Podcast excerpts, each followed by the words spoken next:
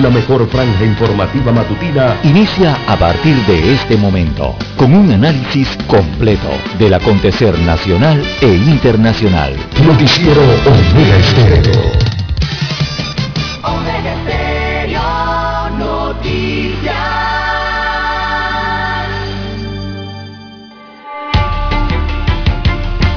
A continuación, los titulares, con los hechos que son noticias hoy.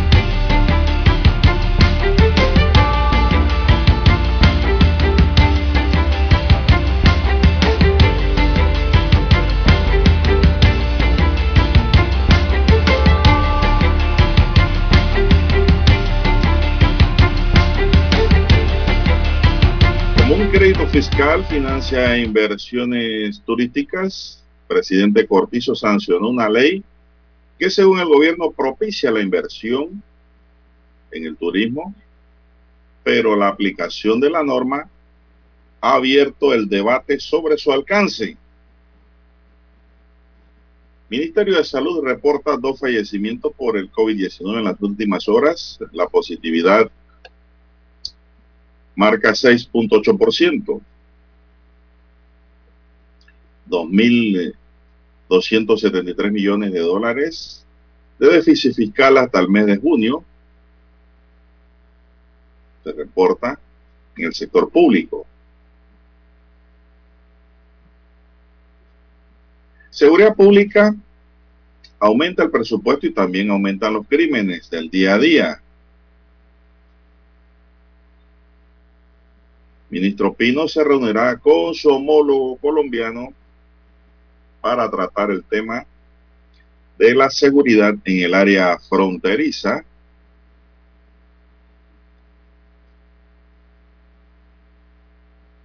También tenemos para hoy, Panamá aplica 3.5 millones de vacunas anti-COVID. Aumenta el número de muertos por el sismo registrado en Haití. También tenemos en Estados Unidos, entre ellos Panamá, piden a talibanes que dejen salir del país a los afganos y también a los extranjeros que están encerrados allá.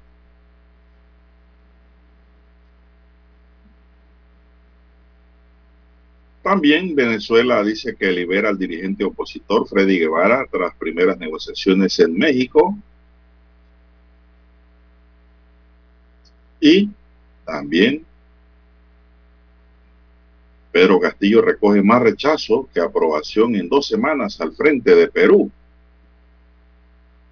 Amigos y amigas, estos son solamente titulares. En breve regresaremos con los detalles de estas y otras noticias.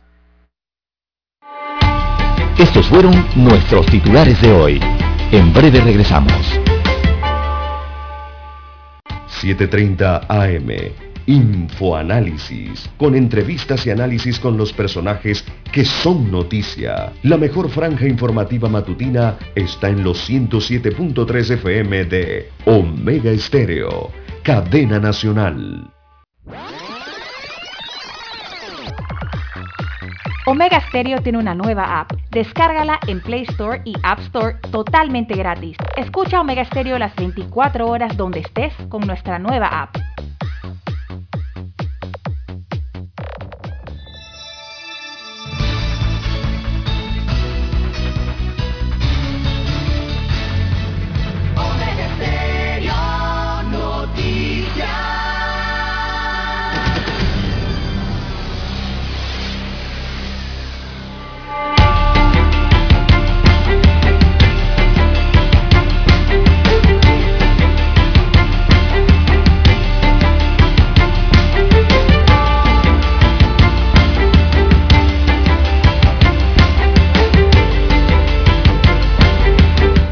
Amigos y amigas, muy buenos días.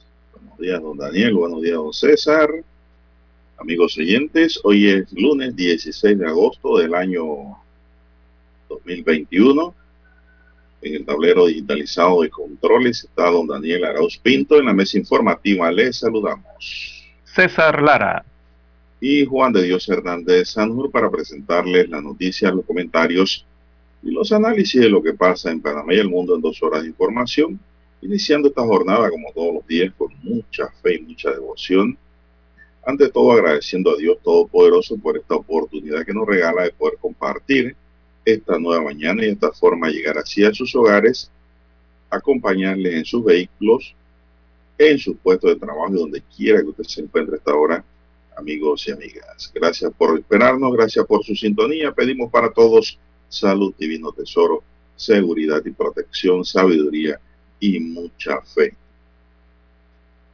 Mi línea directa de comunicación, anótela, es el WhatsApp doble seis catorce catorce cuarenta y cinco. Ahí me pueden escribir al doble seis catorce catorce cuarenta y cinco. Es su línea directa de WhatsApp para cualquier información que nos quiera enviar, cualquier eh, nota, Así es, cualquier comunicación, cualquier pregunta o respuesta del mundo jurídico, estamos allí sobre temas legales prestos a contestarles sus inquietudes, sus respuestas. Tendrá de inmediato. Entonces Lara está en el Twitter. Lara, ¿cuál es su cuenta? Bien, estamos en las redes sociales, en arroba César Lara R, arroba César Lara R es cuenta en la red social Twitter. Allí puede enviar sus mensajes, sus comentarios, denuncias, fotodenuncias, el reporte del tráfico temprano por la mañana. Recuerde esos incidentes o ya los accidentes, usted lo puede reportar allí. Información que le sirve al resto de los conductores para tomar mejores decisiones la mañana de este lunes 16 de agosto del año 2021. Buenos días a usted, don Juan de Dios, a todos los amigos oyentes a nivel de todas las comarcas, todas las provincias, toda el área marítima donde llega la señal de Omega Estéreo en la República de Panamá. También los que están fuera de fronteras, en algún punto del mundo, conectados a través de la magia del ciberespacio, el internet, omegaestereo.com es la dirección en web para que usted nos escuche. También está el apps de Omega Stereo, donde Dios, los que no lo han descargado, pueden descargarlo a su celular. Puede visitar su tienda favorita, y lo encontrará. Y también los que no sintonizan a través de Tigo, televisión pagada por cable a nivel nacional. El canal en televisión es el 856. Como amanece para hoy, don Juan de Dios. Bueno, con las noticias de inmediato, el Ministerio de Salud informó este domingo, 15 de agosto, que en las últimas horas fallecieron dos personas por COVID, por lo que el acumulado de defunciones sube a 6.951. Además, actualiza dos defunciones de fecha anteriores para totalizar cuatro, Lara. Cuatro es el número de víctimas registradas, dos de ayer y dos rezagadas.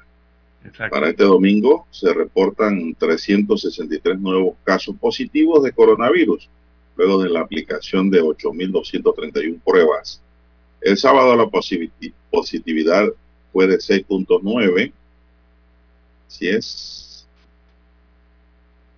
luego de que se hicieran 12.000 pruebas. Según el MIXA, 430.318 pacientes se han recuperado. Los casos activos suman 10.555.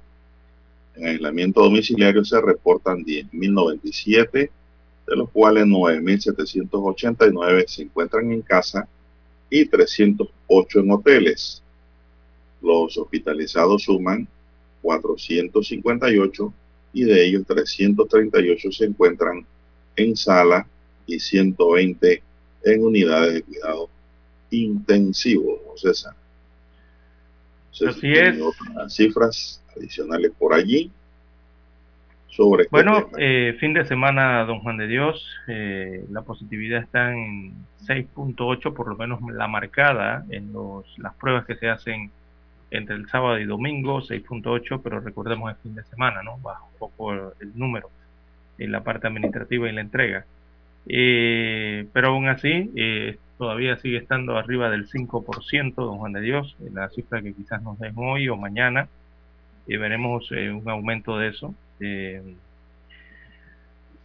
así que hay que mantener las medidas, don Juan de Dios, seguir con el cuidado, eh, ya tenemos la variante Delta, siguen aumentando los casos eh, por esta nueva variante en Panamá. Y eh, don Juan de Dios, por otro lado, la eh, vacunación eh, se está realizando a partir de, continúa esta vacunación a partir de este lunes 16 de agosto. Se aplicarán segundas dosis de la casa farmacéutica AstraZeneca para los que estaban esperando esta, esta marca, que ya se habían iniciado, iniciado su esquema de vacunación con la primera dosis, bueno, ya pueden para la segunda dosis a hombres y mujeres de 30 años. Eh, previa cita destacan las autoridades eh, los lugares en el estadio, eh, en los estacionamientos del estadio Rommel Fernández, ahí está ubicado el auto rápido, ¿no? De la ciudad deportiva Irving Saladino, acá, allá donde ustedes, de Dios en Ciudad Capital. Así que el horario que dan para esta vacunación en el estadio sería de lunes a viernes de 7 de la mañana a 3 de la tarde. 7 a 3 de la tarde sería. Y los días sábados de 7 de la mañana a 1 de la tarde. Así está el horario eh, para este auto rápido en Juan Díaz. Eh, y recuerde verificar entonces sus, sus citas de vacunación. Mientras que las personas rezagadas, que aún están a espera de esta vacunación, que necesiten aplicarse la vacuna de Pfizer BioNTech deberán ir a o deberán apersonarse a la arena Roberto Durán, allí cerquita al estadio. Solamente es el otro estacionamiento. Así que en el Roberto Durán o antiguo Gimnasio Panamá eh, se vacunará de lunes a viernes con Pfizer de 7 de la mañana a 3 de la tarde, mientras que también se vacunará en el mismo horario, pero con ambas vacunas, tanto la Pfizer BioNTech como la AstraZeneca, en el centro de convenciones Vasco Núñez de Balboa del Hotel El Panamá, de 7 a 3 de la tarde también está habilitado. Eh, Pero tiene que haber, ¿te tiene que haber llamado Lara o tú vas? Sí, sí, tiene que tiene eh, previa cita, tiene que registrarse, previa cita, según las autoridades. Exactamente, según las autoridades. Todo el que se vacunó la primera vez está ya registrado, supongo, ¿no? Ah, bueno, hay que registrarse de nuevo. Señalan las autoridades con previa cita. Sí, pero previa cita para qué momento. Bueno, no sé, las autoridades sabrán cuándo entra. Todo el que se puso la vacuna la primera vez hace uno, dos, tres meses, deben llamarlo automáticamente porque va a ser cita de nuevo. Bueno, así establece la autoridad. En la IG. Yo más bien creo, don Juan de Dios, que se pueden apersonar respecto a la, Astra, a la AstraZeneca, ¿no? Sí, la AstraZeneca me parece como que más flexible. es menor, que es menor cantidad de vacunados. menos gente. Así que así está. como usted dice.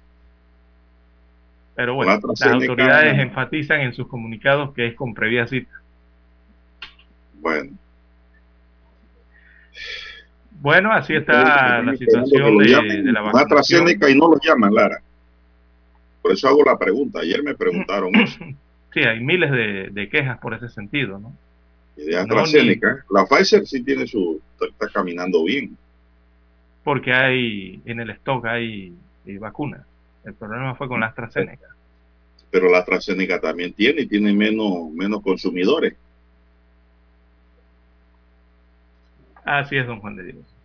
Bueno, Lara, esto, vamos a una pausa, dice Dani, vamos a la pausa pues.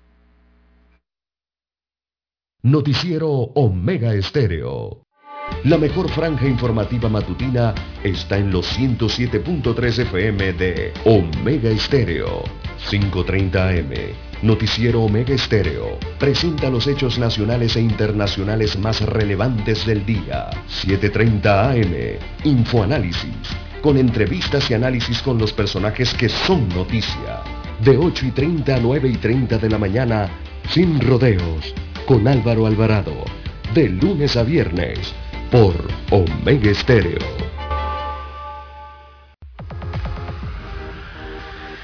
Omega Stereo tiene una nueva app. Descárgala en Play Store y App Store totalmente gratis. Escucha Omega Stereo las 24 horas donde estés con nuestra aplicación totalmente nueva. En centrales telefónicas, la casa del teléfono es tu mejor opción te asesoramos y ofrecemos buena atención.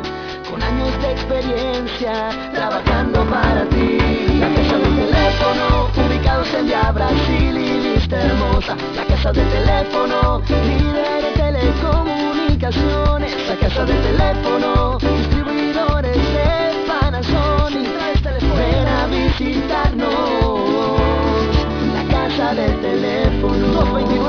5 lcdtcorp.com Distribuidor autorizado Panasonic.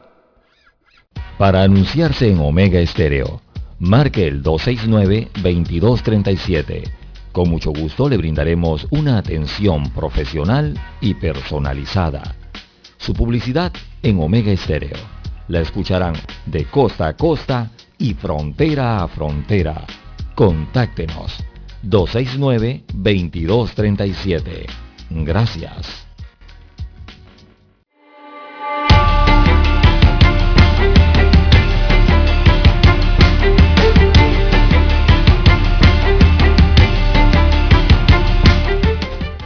Bien, seguimos, señoras y señores. Bueno, don César, esto, el presidente el fin de semana dijo que estudiaba la posibilidad de que a los funcionarios se les obligara a ser eh, vacunados o de lo contrario, pues se enviarían a su casa con una licencia sin sueldo. Es decir, no dijo que los iba a destituir ni votar, sino que los iba a sacar hasta tanto se vacunaran porque dice que representan un peligro para el resto de los compañeros que sí están vacunados. Eso origina una serie de protestas en redes y de opiniones en relación al tema. Después la presidencia aclaró que era un estudio en su alrededor, es decir, eso no era algo oficial. ¿Qué sabe usted de eso y qué opina también, Clara? don Juan de Dios, lo que se dio a conocer es de que el presidente a tempranas horas de la mañana del día viernes, parece que fue el viernes, o el sábado por la mañana, dio a conocer esta, esta, esta, eh, esta posibilidad, primero que nada, que la estaban analizando, ¿no? Así es. Eh, pero en la forma en que lo comunicó el presidente, parecía que ya venía haciendo un, iba a ser un hecho, ¿no? Esa, esa intención. Eh, horas después, eh, don Juan de Dios eh, emite un comunicado desde el Ministerio de la Presidencia, la Oficina de Comunicaciones, señalando entonces que no había nada en concreto al respecto de esa opinión que emitió el presidente de la República horas antes, que no se había dado ninguna directriz todavía o no existía ningún, ninguna ordenanza gubernamental al respecto, por lo menos firmada o en firme. Eh, para esa intención.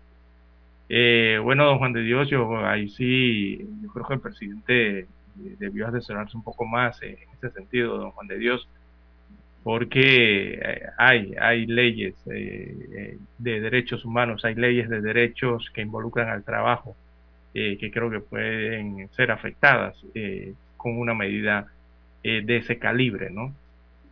hablando de una obligatoriedad. Bueno, en realidad nadie puede obligar a vacunar, Clara. Otro. Yo creo que lo que hay es que hacer más educación, más información, más cultura. Llegarle a la población con eh, datos reales, ¿no? Con información real. Con lo que siempre pedimos aquí. Sí, esto no se puede discriminar por ese sentido, Lara no se puede discriminar. Si el que no se quiere vacunar, bueno, ese es su derecho y es su responsabilidad, ¿no? Eh, ya dicho está de que la mayoría de la gente que fallece o que caen en UCI son no vacunados. ¿Para qué uno va a decir más si uno dice lo mismo todos los días? Y hay gente que siguen hablando, Lara, que sí, que no saben cuáles son los componentes de la vacuna, pero a veces me pregunto, ¿sabrán ellos cuáles son los componentes del cubito maíz que se comen los domingos en los macarrones? Por supuesto que no. Entonces digo, bueno, si tú quieres encontrar en eso un punto de hacer eh, oposición tal vez hasta política al gobierno, eh, contradicción, hacer un litigio, hacer un problema, hacer un alegato a favor de una posición, bueno, ese es tu derecho, puedes hacerlo. Sí, así es. Así es. a veces me pregunto, ¿Para qué coger lucha con eso? Yo hasta a veces me si la lógica y la razón indican que hay que vacunarse. Eso es lo que indica.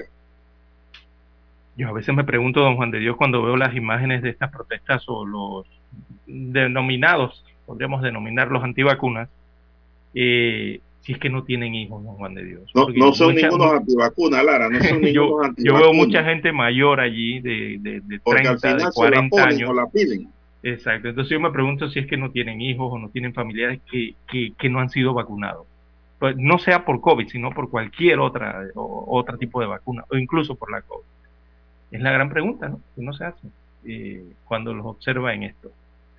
Pero bueno, eh, don Juan de Dios, hay que dar mucha educación al respecto de esto de las vacunas para que la gente esté bien informada y toma, tome una decisión, entonces valorando toda esa información, sobre todo la científica.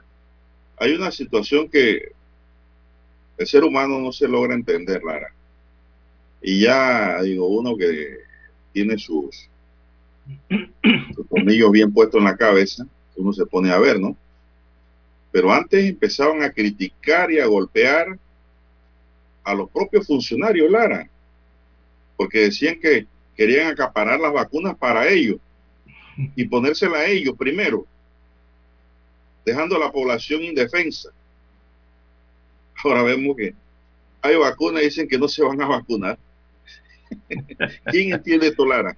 Así es. Cuando siempre se, Sí, siempre se le ha pedido al gobierno es la ejecución rápida en cuanto a este tema de la vacunación. Eh, es, la, ¿Quién entiende esto? Y, no estoy defendiendo a ningún gobierno porque no, no, no, no, para nada. No, aquí no se defiende a ningún Soy objetivo en lo que digo. Así es. Eh, las cifras eh, son claras, don Juan de Dios. aquí en cualquier país del mundo, yo creo que ya aquí han comenzado a sacar los porcentajes de las personas que están vacunadas y llegan a las salas de hospitalización, los que llegan a las UCI, y los que lamentablemente pasan a las morgues. Yo creo que ya las están sacando, ¿verdad? Aquí se formó un tamborito, Lara, porque alguien por ahí dispuso vacunar a los diputados. Ah, sí. Ay, saltándose a todos. que todo es una oposición a todo. sí, tampoco es la cosa. Cuando los maestros y todo eso, ¿no? Los docentes. Hay que ser cuerdo en tus actos. A los educadores. ¿Por qué a los educadores sí van a vacunarlo y a nosotros no? Si ellos no van a empezar clases. Hombre, ahí están las vacunas, pues. ¿Qué pasó ahora? Ah, no, que a Gaby fueron allá con un carro especial a su casa a vacunarlo y a su familia. Todo eso se dijo. Ahora no quieren vacunas, pues. Muchos. Dicen que, bueno, nadie los obligue, pues. No se pongan nada. No se pongan nada. Y no estén desinformando tampoco. Así es. Eh, don Juan de Dios, las cifras son... El eh, óxido de grafeno no existe, Lara, para que todo el país... No, no, pero si es que eso nunca No existe en tal vacuna. La gente habla de, de, eh, pieles imantadas y de estas cosas. hombre, no, eso, no es cierto. En un inicio no es cierto, oiga. don Juan de Dios, está requete comprobado. claro. Cualquier laboratorio a nivel mundial, cualquier científico. En la eh, vacuna no existe el óxido de grafeno. No tiene ese componente. Lo han dicho, lo dijo la misma Pfizer. No, a nivel internacional científicamente lo han dicho y lo han reiterado en innumerables ocasiones. Pero bueno, es, el, eh, eh, ese tipo de, y de información equivocada. ¿no? Contradicción estéril, Lara. Porque al final tú tienes que aplicar lógica y razón lógica y razón. A veces la lógica y razón está por encima del derecho. Claro. A veces. tiene que entender, tiene que usar, eh, tiene que usar la torre para la cosa buena y entender qué es lo más malo entre lo malo y qué es lo más bueno entre lo bueno. Si usted distingue eso, no tiene ningún problema. Así es, mire, uno toma como ejemplo ciertos países a nivel mundial que están enfrentando las pandemias, ¿no? Eh, mire lo ocurrido en Israel, eh, mire lo que está ocurriendo en los Estados Unidos de América, que prácticamente se les ha salido de la mano el control de la pandemia en los Estados Unidos en así, en instantes, en solo días, semanas, no, no, no podía, en menos de tres semanas los Estados Unidos, el mapa de los Estados Unidos está en rojo, don Juan de Dios y ese rojo indica la cantidad de, de, infectados que tienen eh, con la nueva variante Delta, de lo que nos habla de la velocidad de contagio que tiene esta variante. Es muy, muy rápida, don Juan de Dios. En julio ellos todavía tenían esto en control. eso es una mentira. No, en julio ellos tenían el, tenían el control de la... Estamos a las puertas de los 7000 muertos en Panamá nada más y eso es una mentira. Ay, Dios mío. Por favor, vamos, hombre. Vamos rumbo nuevamente a que, esa a que la COVID-19 se convierta en la primera causa de muerte del país nuevamente. Ya vamos en rumbo para eso en el mes de septiembre y octubre. Eh, y las cifras están allí. Cuando llegan eh, los Estados Unidos, por ejemplo, vamos a tomar un ejemplo el, de nuestro continente. Eh, la mitad de la población norteamericana está vacunada, la otra mitad no, don Juan de Dios. Así están las cifras en los Estados Unidos. No se crea que es que ya vacunaron con los millones de, dosis a toda la población norteamericana, no. Si acaso la mitad está vacunada en este momento. El resto, la otra mitad, no está vacunada. Son los denominados antivacunas. Y ya han calculado, en los Estados Unidos han hecho encuestas, han ido a preguntarles si se van a vacunar, si no se van a vacunar. Usted sabe que allá todo lo miden, ¿no? Esa otra mitad, ese otro 50% que no quiere vacunarse en los Estados Unidos, de ese 50%, ya las autoridades norteamericanas están seguras que el 40% de esa mitad eh, no se va a vacunar, don Juan de Dios. Y se nos han reiterado. Así que esto ha provocado lo que están provoca lo que tienen los Estados Unidos en este momento, que lleguen las variantes y sea tan rápida la diseminación, producto de que los que no están vacunados son los que eh, menos pueden luchar contra esta enfermedad, contra este virus. Y son los que están cayendo en las unidades de cuidados intensivos y en y las muertes. Usted se va a la cifra de los Estados Unidos, eh, altísimo, todo es 90, 95, casi 100% de los que están afectados en, en, en los hospitales y unidades de cuidados intensivos. Y entre las defunciones, eso va entre el 90 y 100% son no vacunados. Lo mismo va a ocurrir si en los Estados Unidos les ha pasado así, les ha pasado a Inglaterra y a, y a este país que está en, Asia, eh, Israel, le ha ocurrido prácticamente lo mismo. Eh, quiere decir que va a ocurrir con el resto de los países. Porque Así que lo mejor es vacunarse para prevenir y bajar el nivel de contagio. Los gobiernos, los gobiernos, porque hablo de los gobiernos, Lara, porque es así, como administradores de la cosa pública y del Estado de cada región, mantienen la preocupación es porque ellos tienen la obligación, Lara, de conservar la vida, la obligación de proteger la vida. ¿Y qué trae esto como consecuencia? Que si hay una cantidad inmensa, masiva de contagiados y de enfermos, eso le crea un problema económico grande al Estado. Correcto. Por ahí está la preocupación de los gobiernos. Olvídense que los gobiernos están preocupados porque a Juan Pérez le va a dar COVID y se va a morir. Lo, que menos le interesa. Al gobierno le preocupa que Juan Pérez se enferme y enferme a 10 más y ocupen 10 camas y haya que ponerle 10 ventiladores, haya que consumir enfermedades, eh, mucho dinero, mucho que haya que consumir medicina, insumos, eh, horas, hombre.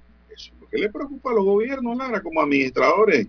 Claro, y que, los, y que el hospital no esté disponible para otra enfermedad que no sea COVID, porque si es tan tan alta la transmisión, olvídese, van a tomar decisiones de que este hospital es COVID y allí no se atiende más nada. y eso afecta al resto de la población. Por eso que tenemos que ser cuidadosos y muy responsables, porque el Estado de Nito Cortizo no es tu papá, para empezar. No, claro que no. Él es un administrador, él es un mandatario, una persona que está al cargo temporalmente de la nave del Estado. Entonces, tenemos que cuidarnos y protegernos nosotros mismos. Así es. ¿Cómo? Buscando la mejor fórmula para enfrentar la llegada de ese virus a nuestros cuerpos. Vamos a la pausa, don Dani.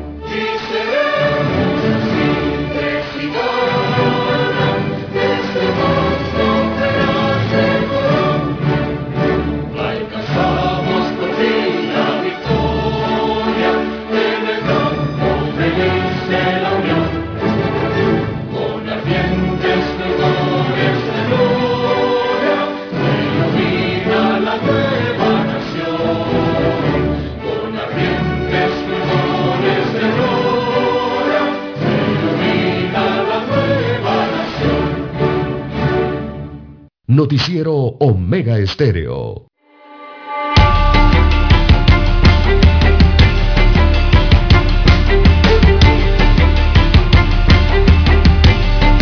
Bueno, seguimos, señoras y señores. Eh, César me pregunta un oyente, ¿y cuál otro efecto puede ser en la población el no vacunarse? Ah, el no vacunar, eso significa, don Juan de Dios, eh, bueno, a los que ya conocemos, es el otro tema de que el virus sigue circulando si el virus continúa circulando y, tiene como receptores entonces eh, a, estas personas que no se han vacunado, son más fáciles de contagiar por parte del virus, evidentemente.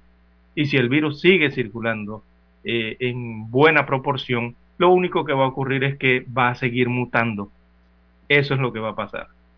Eh, entre esa población que evidentemente no se ha vacunado.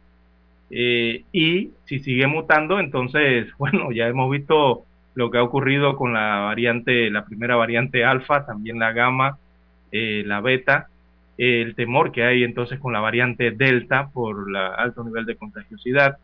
Imagínense si aparecen nuevas variantes, ¿no? Producto de que encuentran a personas donde poder eh, seguir replicándose y si el virus continúa, eh, encuentra receptores, don Juan de Dios lo único que va a hacer es que va a seguir variando con el tiempo. Y van a aparecer nuevas variantes y no sea que una de esas variantes sea peor a lo que ya hemos visto. Bueno, esa es la consecuencia de que ya mañana no será la Delta, Lara. Exacto. Mañana puede ser la Terpela, Texaco, la Puma, cualquier otra. ¿Verdad? Por decir un ejemplo. Así que no sabemos. Y esto, pues, la lógica nos indica que la vacuna si, eh, no es 100% efectiva, como dicen algunos que quieren que los vacunen y no le dé pero ni un estornudo, Lara, eso es imposible. No, no, eso no es así. Eso, eso, eh, son ganas de fregar también a veces. No sé. Entonces, eh, es que una forma de golpear la economía, el Lara, es mantener el virus circulando. Así es. Es una forma de amarrarle los brazos también al gobierno porque si hay mejor economía, el gobierno tiene más ingresos, desarrolla más obras, desarrolla más cosas, pero de eso no se trata, Lara. No, no, no, para no importa. si todos los gobiernos tienen la obligación de hacer, Lara, y de no robar, de hacer solamente. Elimíneme esa frase de que robó pero hizo. Quíteme eso de robó. Hay que hacer sin robar. Y hacia allá tenemos que mirar. Bueno, Lara, es, un, tema que eh, entrar en discusión con alguien que no se quiere vacunar es perder el tiempo. Perder el tiempo. Nadie puede obligar a otro a esto. Nadie. Son decisiones propias de la gente. lo que tiene que ver es una orientación científica siempre. Así es, los epidemiólogos aquí en este sentido. Bueno, Lara, ¿cómo está la situación en la noticia ahora mismo que del fin de semana acá eh, ha sido la situación en Afganistán, Lara? Ah, sí, eso. Eh, Todo el mundo pendiente, hay videos terribles circulando también. El fin de semana se han puesto más pendientes entonces en cuanto al tema de Afganistán, el mundo entero, don Juan de Dios. Eh, bueno, los, los talibanes se han ocupado por completo ya eh, Afganistán, toda la, lo que todavía conocemos como la República de Afganistán, aunque don Juan de Dios ellos le han cambiado el nombre. para ellos es se, llamará de otra manera. Ellos lo llamarán el Emirato Islámico de Afganistán. Esto según los talibanes.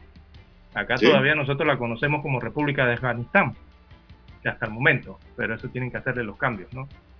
Eh, por allí quizás veremos, no sé si habrá modificación de la bandera de Afganistán, que es una bandera que es de las que más se ha modificado en los últimos en los últimos 20, 25 años, don Juan de Dios, yo creo que ya llevan más de 22 modificaciones a esa bandera. Eh, en este tirijala ¿no? que tienen allí en Afganistán. Pero bueno, don Juan de Dios, el hecho es que ayer, el día de ayer entraron finalmente los talibanes eh, y cayó Kabul. Fue la caída de, la ciudad principal del territorio afgano en manos de los talibanes. Esto ha provocado, don Juan de Dios, que, que cientos de miles de personas eh, quieran huir de Afganistán. ¿Verdad? Esto el día de ayer, antes de ayer, ha provocado esta situación desde que prácticamente el aeropuerto se convirtió en una zona de caos el día de ayer.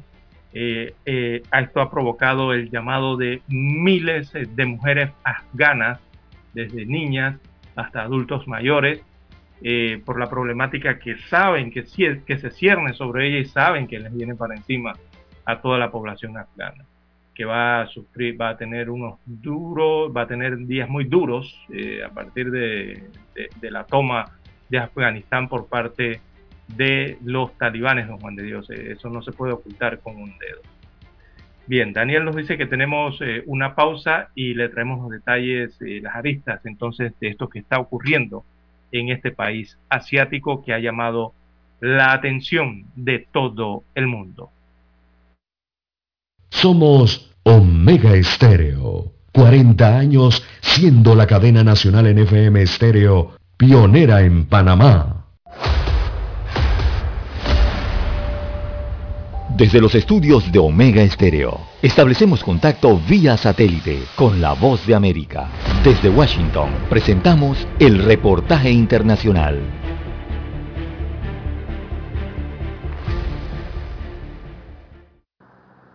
A medida que la variante Delta del coronavirus gana velocidad, también aumentan los mandatos locales para vacunarse. Los espacios públicos interiores serán inalcanzables para los no vacunados en San Francisco, mientras que varias dependencias del gobierno federal también tendrán la vacuna como obligatoria. La avalancha de reglas cada vez más estrictas para los trabajadores públicos, las empresas privadas y las universidades se produce cuando los casos de virus y las hospitalizaciones han aumentado drásticamente, alcanzando tasas no vistas desde su máximo de invierno y poniendo a prueba los límites de los hospitales en Estados Unidos.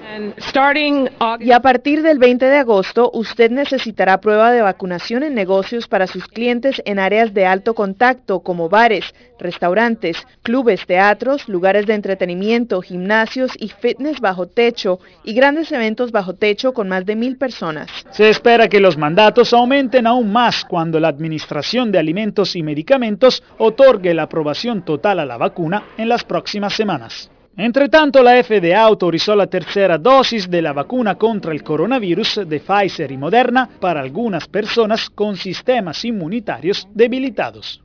Los datos emergentes, incluidos los de un estudio significativo publicado ayer en el New England Journal of Medicine, muestran que hay una respuesta de anticuerpos mejorada después de una dosis adicional de una vacuna de ARNM COVID-19 en algunas personas inmunodeprimidas. En conclusión, alrededor del 50% de los estadounidenses están completamente vacunados y las tasas de vacunación han comenzado a subir nuevamente, a casi 700 mil nuevas dosis administradas todos los días. Pero decenas de millones de estadounidenses siguen resistiendo.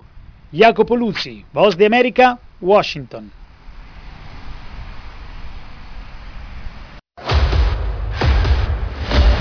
Escucharon vía satélite desde Washington el reportaje internacional.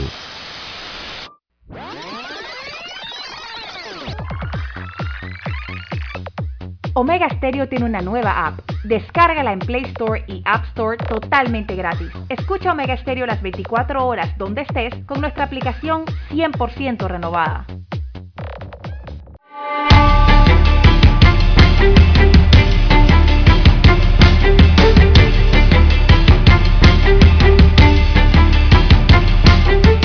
Bueno, don César, ¿qué más tenemos sobre Afganistán? ¿Qué información tiene usted? Afganistán es un país que tiene una población de más de 32 millones de personas. Así es. Así es. Viene siendo como cuántas veces Panamá? Como seis veces. Ah, bueno, seis veces Panamá, casi siete. Sí. Está por ahí, está, es superior a más de 32 millones la, la población. Es un país que ha vivido de guerra en guerra. O sea, la guerra ya es el arroz. Así es, está en, el, en Asia, es un, un, país asiático, allí comparte fronteras con Irán y todo lo que termina en Istán, Turkmenistán, Kazajistán, eh, Pakistán. Todo ese pocotón de países son países vecinos de Afganistán. Afganistán está en el centro, es el centro de todos estos países. No tienen mar ni nada de esto en Afganistán, ¿no? Eh, y ha ocurrido esta situación. Entonces, eh, don Juan de Dios, eh, el jefe de la oficina política de los insurgentes, eh, el Mulá, eh, han declarado un mensaje de video, el fin de la guerra de Afganistán con la victoria de los insurgentes, un logro inesperado por su rapidez, por eso es que todo el mundo ha quedado en shock, y que se completó el día de ayer con la huida del presidente Ashraf Ghani, y la toma de Kabul por parte de los talibanes. Ayer el presidente tomó un avión y se fue de, del país, así, de, de, la nada, se fue. Eh, sí, porque sus fuerzas armadas no podían detener exactamente. a los talibanes sin el apoyo de los Estados Unidos, que era el que creaba el muro de contención, ¿no? Así es. Dicen los insurgentes que han alcanzado la victoria que no se esperaba, según ellos, eh, y deben mostrar humildad ante Alá, es lo que han dicho en un mensaje. el número, el ex número dos del movimiento insurgente, en la primera declaración pública, perdón, tras eh, la primera declaración pública que hace un líder talibán, ¿no?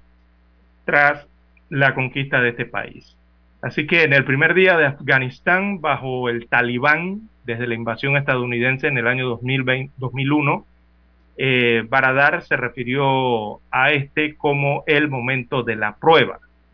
Por otro lado, miles de personas desesperadas por huir de Afganistán eh, desataron el caos en el aeropuerto de Kabul intentando abordar vuelos de repatriación en el primer día del país bajo el control de los talibanes todo el mundo quería subir a, las aeronaves. Recordemos que los vuelos comerciales están eh, eh, parados, están prohibidos en Afganistán por el momento, y lo que hay es aeronaves que han ido a buscar eh, a las delegaciones, eh, sobre todo diplomáticas de varios países, entre ellas Estados Unidos de América, que el día de ayer tuvo que evacuar de emergencia, don Juan de Dios, fue lo que hicieron, a su personal y a ciudadanos norteamericanos. Era increíble ver ayer estos aviones enormes, ¿no? De, de, guerra, estos C-117, los que se ven en el cielo, que son enormes de, de, la Armada, aviones que son para 180, si acaso 200 pasajeros sentados, me refiero, de, de la Armada, ¿no? Era increíble ver estos aviones repletos hasta casi de 800 personas, aviones que pudieron despegar de, de la pista eh, con este peso, con esta cantidad de personas ante la desesperación que había, ¿no? Eh, porque ya los talibanes eh, habían entrado a la ciudad de Kabul, habían entrado al palacio presidencial eh, de Afganistán y ya se habían apoderado entonces de la ciudad. mareas de gente se comenzó a llegar desde la noche del domingo y amanecieron hoy en ese aeropuerto internacional en la pista de aterrizaje incluso se metieron hasta allá muchas personas sin, sin, sin, siquiera un documento de viaje o visado después que los talibanes entonces entraran a la ciudad. Gente desesperada realmente, don Juan de Dios, familias enteras que caminaron kilómetros y kilómetros porque recordemos que esta toma de Afganistán no viene desde este fin de semana. La toma de Afganistán viene desde marzo y mes tras mes han ido avanzando poco a poco hasta que llegó el mes, los finales del mes de julio y este mes de agosto, que fue donde fue tal la ofensiva de los talibanes, don Juan de Dios, que en tan poco tiempo se apoderaron del país entero. Eso fue rapidísimo. Bueno, no este. Sí. En estos momentos los vuelos están suspendidos, repetimos, en, en Afganistán y les está pidiendo a la población que no se acerque porque los vuelos, eh, hasta que los vuelos reanuden, ¿no? Los gobiernos internacionales, los extranjeros han eh, aceleraron toda su evacuación de sus diplomáticos y otros ciudadanos. Todavía hay eh, efectivos del ejército de los Estados Unidos que han hecho una especie de barrera para proteger el aeropuerto y poder permitir que se den todos estos vuelos eh, de evacuación y algunos de repatriación. Todavía hay algún personal de Alemania en Kabul tramitando lo que son este tipo de visas, gente de Alemania que, con valor se han quedado allí en, en Afganistán para ayudar a la población, eh, a los que pueden y pueden clasificar para viajar a otros países. Así que, bueno, eh, los Estados Unidos salió prácticamente ayer de eh, Afganistán, ellos arriaron su bandera de la embajada en Kabul y eh, abordaron un helicóptero y fue el último soldado, la última presencia allí de norteamericanos en Afganistán. Bueno, casualmente, Lara, ayer no sé si tuviste la oportunidad en el cable de ver eh, una película llamada Argo. No, no, no, no la vi.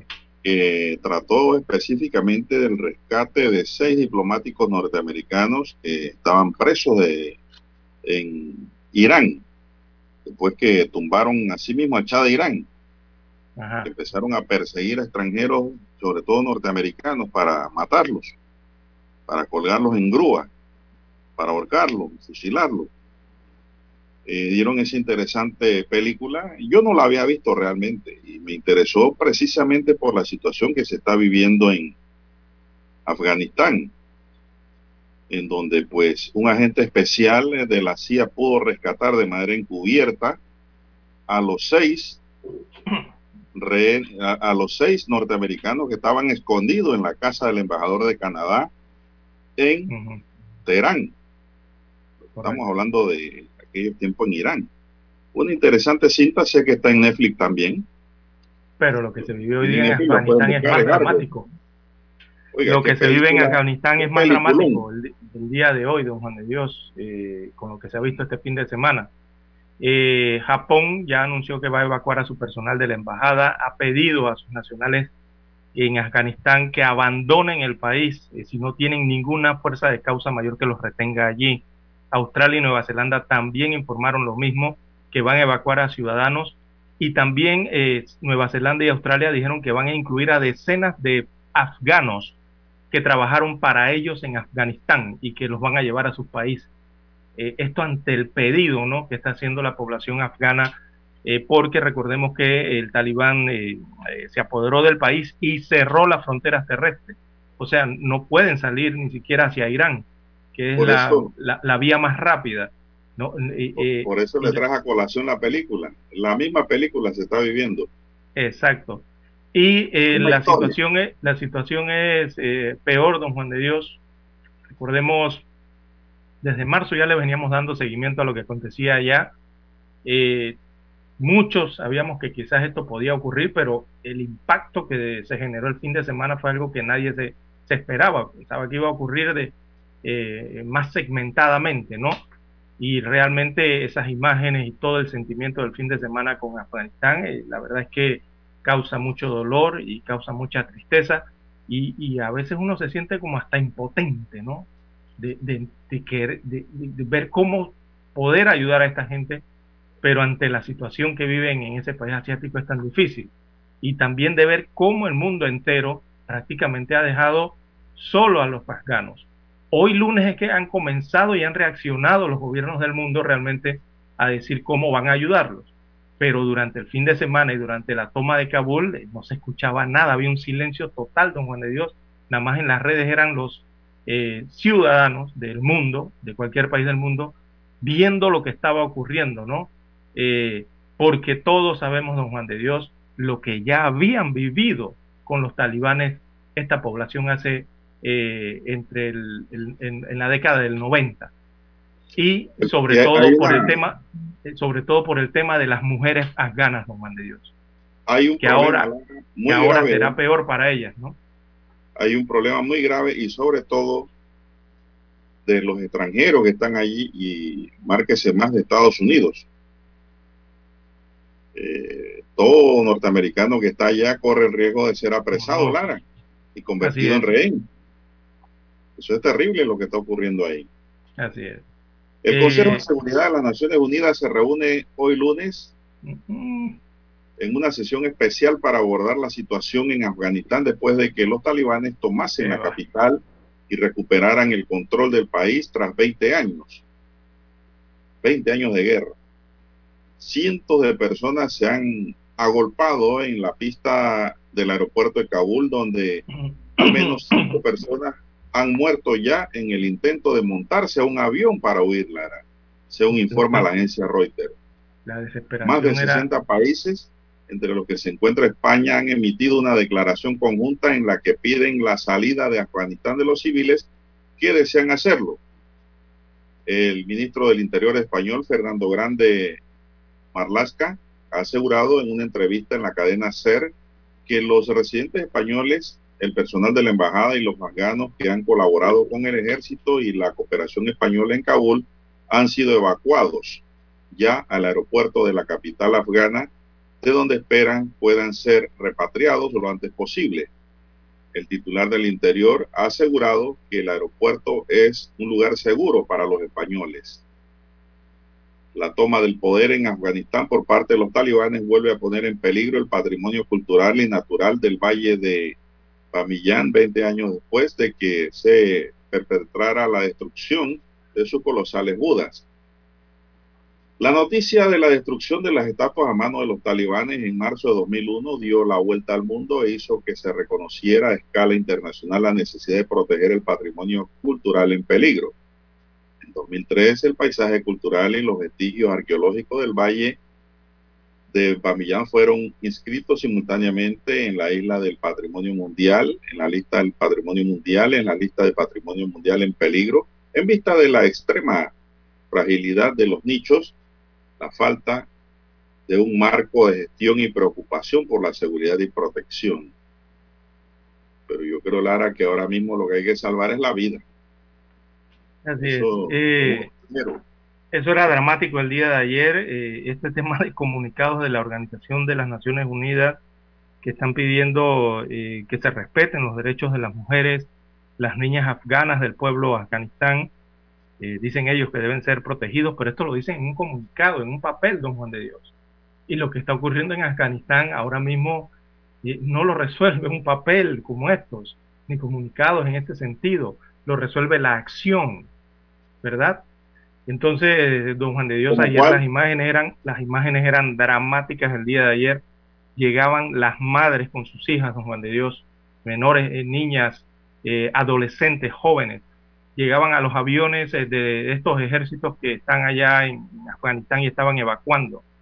Y les decían a los funcionarios de Alemania, de Estados Unidos y de España, y también a los de Italia, en los aviones de ellos, que se llevaran a sus hijas.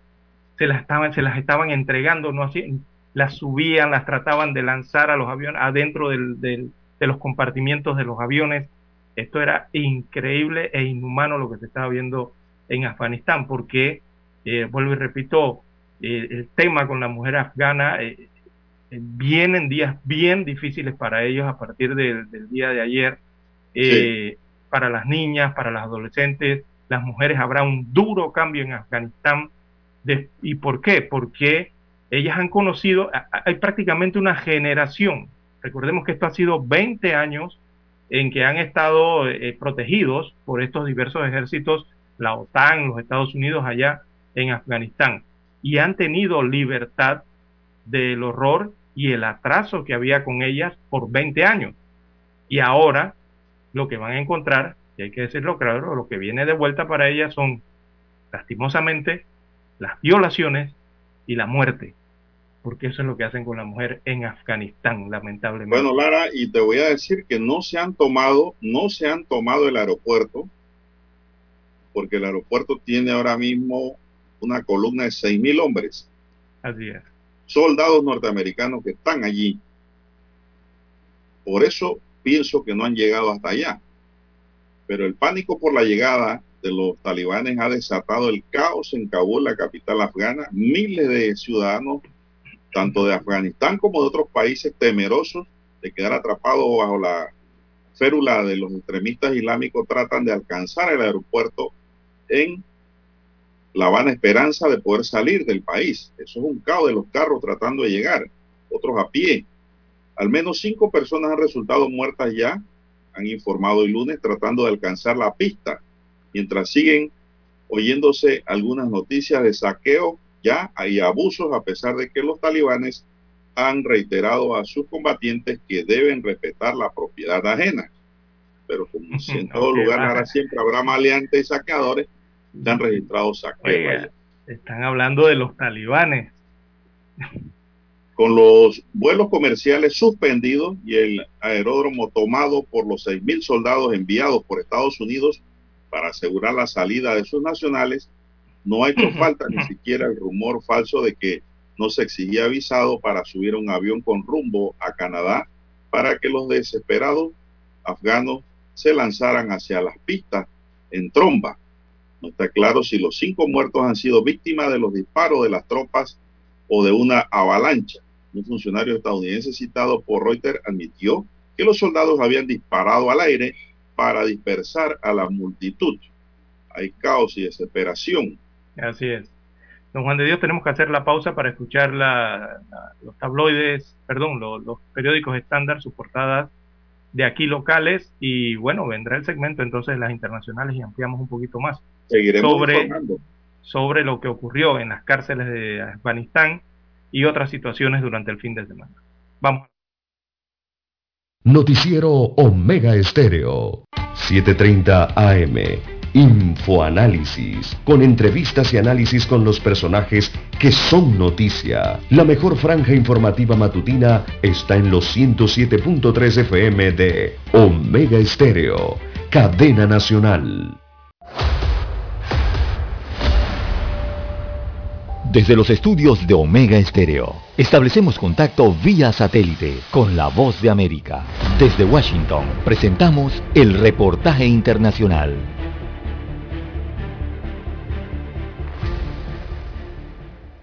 La publicación de la última edición del diario de la prensa de Nicaragua, considerado el más antiguo de la nación centroamericana y que tomó esta medida debido a las dificultades para la importación de papel, genera preocupación entre académicos y organizaciones que promueven en El Salvador el derecho a la información. En toda sociedad democrática, la ciudadanía tiene el derecho a buscar información a través de los distintos medios de comunicación, incluyendo, por supuesto, los periódicos impresos, dice Wilson Sandoval de la Fundación Democracia, Transparencia y Justicia en un estado como Nicaragua, que es un régimen autoritario y en donde poco a poco se han ido suprimiendo los medios independientes, eh, esto implica que únicamente hay una comunicación eh, unidireccional, ¿no? Desde el oficialismo hacia la sociedad. Las condiciones para el ejercicio periodístico en El Salvador también son difíciles y la Asociación de Periodistas Salvadoreños APES registra en lo que va de este año 164 vulneraciones y restricciones a la labor de informar, según dice el relator de la entidad, Serafín Valencia. Conocimos el caso del editor del Faro, Daniel Izárraga, de origen mexicano, que fue expulsado del país mientras preparaba una investigación sobre presuntos actos de, corrupción, y otro reportero del mismo periódico, el estadounidense Oliver Gressier, eh, a quien le fue negado pues el permiso de trabajo. En los casos de los periodistas Daniel Izárraga y Oliver Gressier, las autoridades migratorias argumentan incumplimientos en el trámite de los respectivos permisos para trabajar en el país. Nerima del Reyes, Voz de América, El Salvador. Escucharon vía satélite desde Washington el reportaje internacional. Problemas de tierra, accidentes graves, reclamos a aseguradoras, incumplimientos de contratos, reclamos de herencias, todo asunto civil y penal, consulte al 6614-1445. Ahora contamos con el servicio de asesoría, confección de pliegos de cargos, impugnación y defensa en materia de contrataciones públicas. 6614-1445.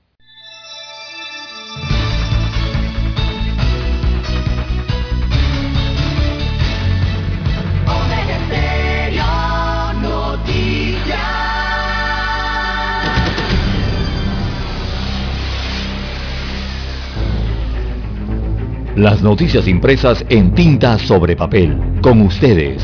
Escuchando el periódico. Los titulares de las primeras planas de los diarios estándares de circulación en Panamá.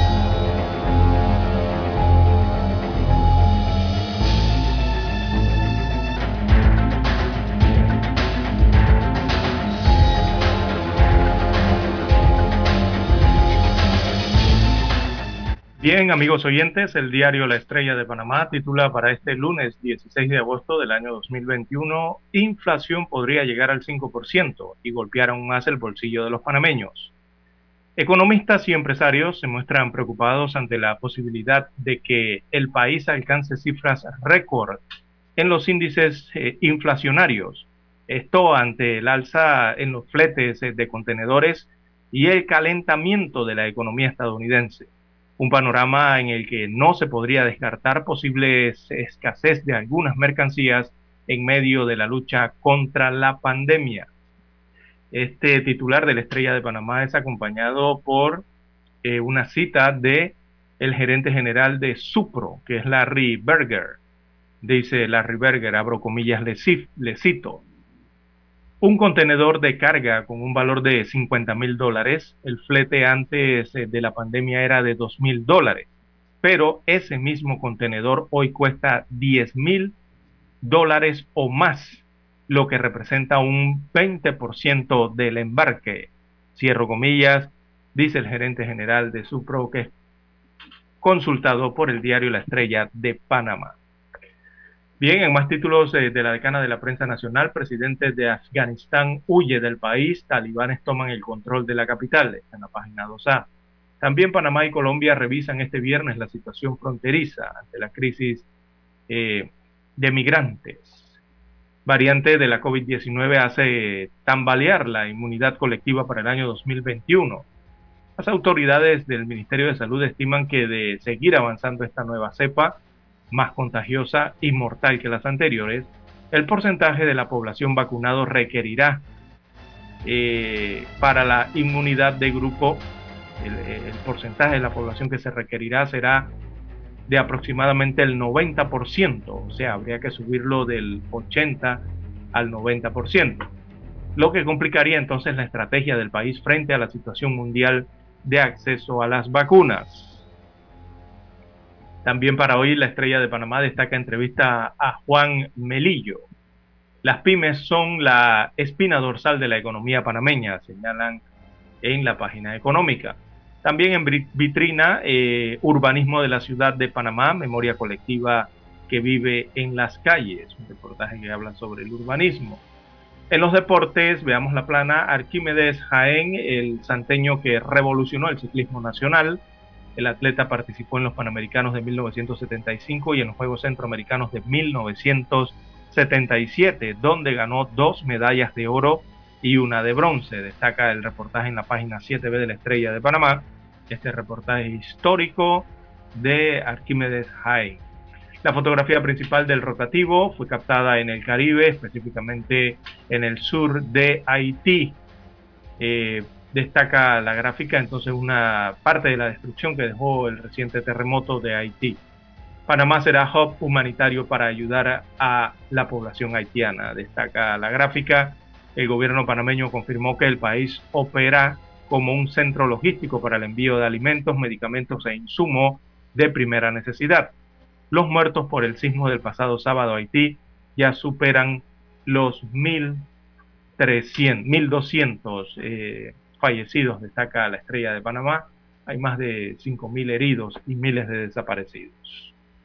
Bien, el cuadro COVID-19 del, rotativo destaca 447.824 casos confirmados, también 6.951 fallecidos. En las últimas 24 horas específicamente se registran 563 nuevos contagios y ayer se oficializaron dos eh, fallecimientos a los cuales habría que sumarle dos muertes rezagadas. Así que en total ayer fueron cuatro decesos los reportados por las autoridades. En cuanto a los recuperados, la cifra va por 430.318 las personas que se han recuperado de la enfermedad. Bien, son los títulos de la estrella de Panamá. Ahora pasamos a leer la portada del diario La Prensa. Adelante, don Juan de Dios. Como un crédito fiscal financian inversiones turísticas, el presidente Cortizo sancionó la ley que según el gobierno propicia la inversión y el financiamiento para el desarrollo de nuevos proyectos turísticos. Pero la aplicación de la norma ha abierto un debate sobre su alcance. MINSA reporta dos fallecidos por COVID-19 en las últimas horas. Positividad de nuevos casos baja a 6.8. Se le suman dos rezagados para cuatro fallecidos. 2.273 millones de déficit fiscal hasta junio en las finanzas públicas. Zoológico de Singapur quería el primer cachorro de panda un panda engendrado mediante inseminación artificial nació el sábado en el zoológico de Singapur, convirtiéndose en el primer cachorro nacido en esta ciudad-estado. Seguridad pública aumenta el presupuesto y también los crímenes. Mientras el presupuesto de la seguridad pública sigue incrementándose, los homicidios en el país también van en aumento. El MEF recomendó al Ministerio de Seguridad Pública 835.6 millones de dólares para el 2022. ¿Por qué los adultos mayores que viven en Insignia Senior Living disfrutan de una mejor calidad de vida? Esto es un contenido, pues, interesante con este titular interrogativo. El 81% de los crímenes se cometieron con armas de fuego, dice la seguridad del país. Cifras del Ministerio Público revelan que hasta julio pasado se habían reportado 318 homicidios en todo el país, en lo que va del año, y que 257 de ellos, es decir, el 81% se cometió con armas de fuego, lo que según un criminólogo revela la proliferación de armas de fuego en la calle. SINAPROC emite aviso de prevención por lluvias de fin de semana hubo lluvias por en diferentes partes del país, inclusive se reportaron muchas inundaciones producto de los aguaceros. Panamá tiene dosis de vacuna para el 100% de la población, dice el Fondo Monetario Internacional y la OMS. Acusación sin imputación, un diseño procesal fríamente calculado. En la ley 63 de 28 de agosto de 2008 se le entregó al país un código procesal penal que transformaba la justicia panameña con el sistema penal acusatorio. Es un análisis del abogado Rodrigo Noriega para el diario La Prensa. Aumentado a 1.297 las cifras de muertos por el sismo en Haití. La Autoridad Marítima logra 38% más ingresos que el año 2020 gracias a su reenfoque estratégico. Panamá y Chile coordinan ayuda para Haití, habilitan centros de acopio en el Parque Omar. Barcelona gana su primer juego de la liga post-Messi. Si es 4 por 2. Se impuso en la primera fecha. El deseo de los científicos del Gorga es tener más espacios. Estados Unidos y aliados, entre ellos Panamá, piden a talibanes que dejen salir del país a los afganos. Venezuela libera al dirigente opositor Freddy Guevara tras primeras negociaciones en México. También tenemos que la toma de la prensa de Nicaragua, crónica del viernes 13, Es un relato que hoy tiene el diario La Prensa. Pedro Castillo recoge más rechazo que aprobación en sus dos primeras semanas al frente de Perú. También tenemos, señoras y señores, que imputan cargos y decretan medidas cautelares a 18 personas en la operación Jade, donde han caído pues hasta funcionarios involucrados en delitos. Jaime Arboleda y su equipo trabajan para ganar antes del límite en el boxeo profesional. La cadena de suministro se complica con el cierre parcial de un puerto en China en materia de transporte. Amigos y amigas, estos son los titulares que hoy nos tiene el diario La Prensa para todos y concluimos así con la lectura de los titulares correspondientes a la fecha. Hasta aquí, escuchando el periódico. Las noticias de primera plana, impresas en tinta sobre papel.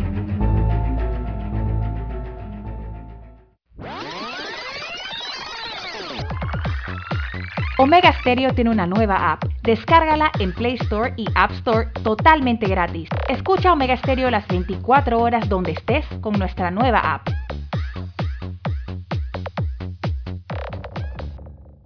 Para anunciarse en Omega Estéreo, marque el 269-2237. Con mucho gusto le brindaremos una atención profesional y personalizada. Su publicidad en Omega Estéreo. La escucharán de costa a costa y frontera a frontera. Contáctenos 269-2237. Gracias. Panamá inicia la cuenta regresiva para la celebración de los 200 años de nuestra independencia de España. La Estrella de Panamá, el diario más antiguo del país y el Ministerio de Cultura. Preparan la serie de especiales, publicando historia del Bicentenario. Busca el inserto coleccionable cada jueves a partir del 12 de agosto en la Estrella de Panamá. Celebremos unidos nuestro Bicentenario. Omega Estéreo 40 años de innovación. Desde los estudios de Omega Estéreo, establecemos contacto vía satélite con la voz de América. Desde Washington, presentamos el reportaje internacional.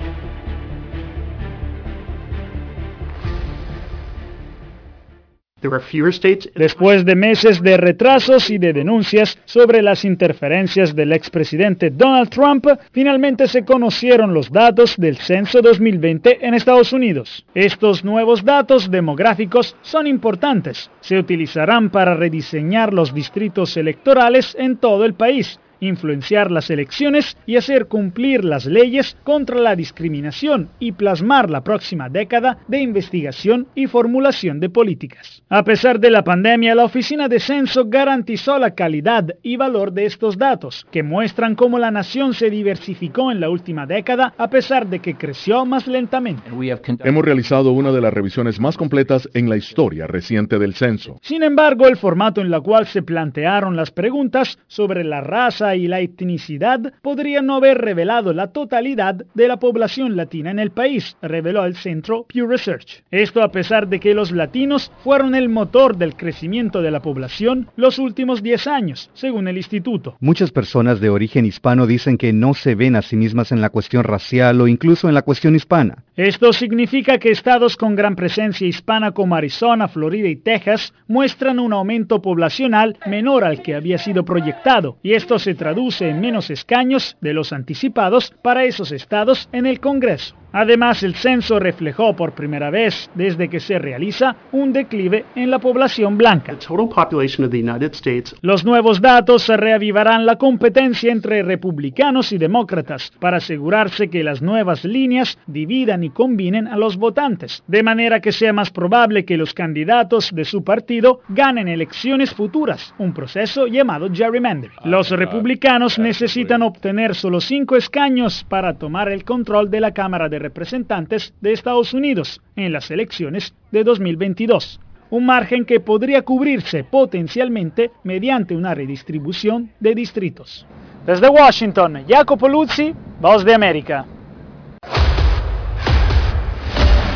Escucharon vía satélite desde Washington el reportaje internacional. Omega Estéreo, 40 años innovando. Es momento de adentrarnos al mar de la información. Este es el resultado de nuestra navegación por las noticias internacionales más importantes en este momento.